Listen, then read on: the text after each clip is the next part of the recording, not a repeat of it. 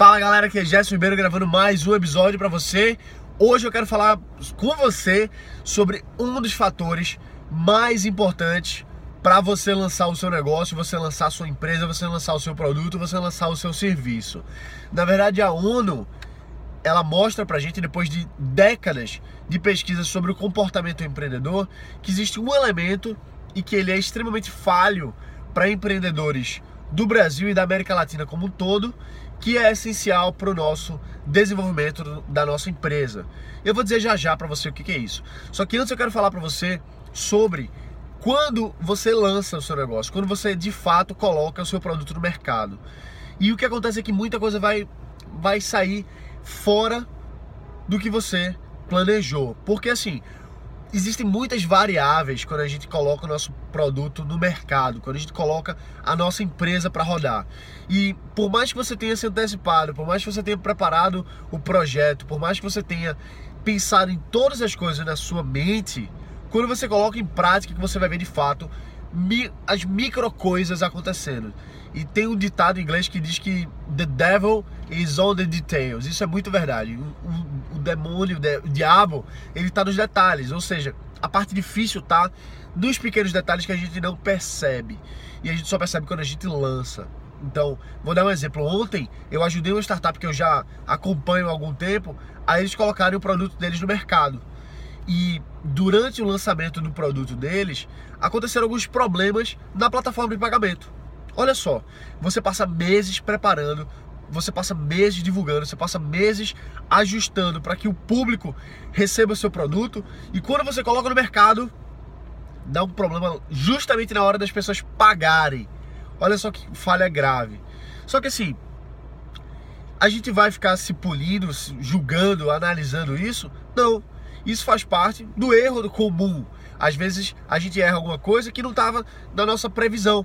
E faz parte, a gente corrige, a gente melhora. E no próximo, na próxima vez que a gente for colocar um outro produto no mercado, a gente não vai mais cometer aquele mesmo erro.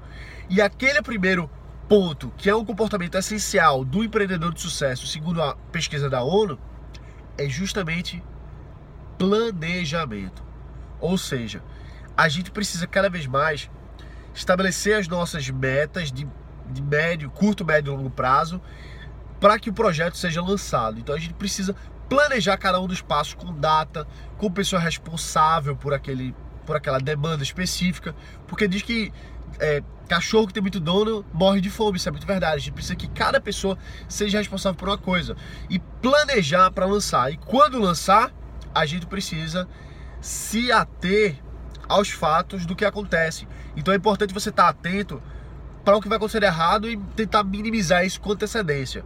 O outro fator importante no comportamento empreendedor, segundo a ONU, é assumir riscos moderados, mas não só assumir riscos, não só avaliar riscos, mas a gente precisa ativamente trabalhar para minimizar os riscos. Ou seja, se você vai lançar um produto, um projeto online, por exemplo, se no horário do lançamento você pode ter duas redes de acesso à internet, tenha duas redes de acesso à internet. Isso é você aplicar de fato aquilo que é do comportamento empreendedor de você minimizar o risco. Não é só prever o risco, não é só analisar o risco, é ativamente atuar para que você reduza esse risco. Então, por exemplo, eu vou lançar um produto online.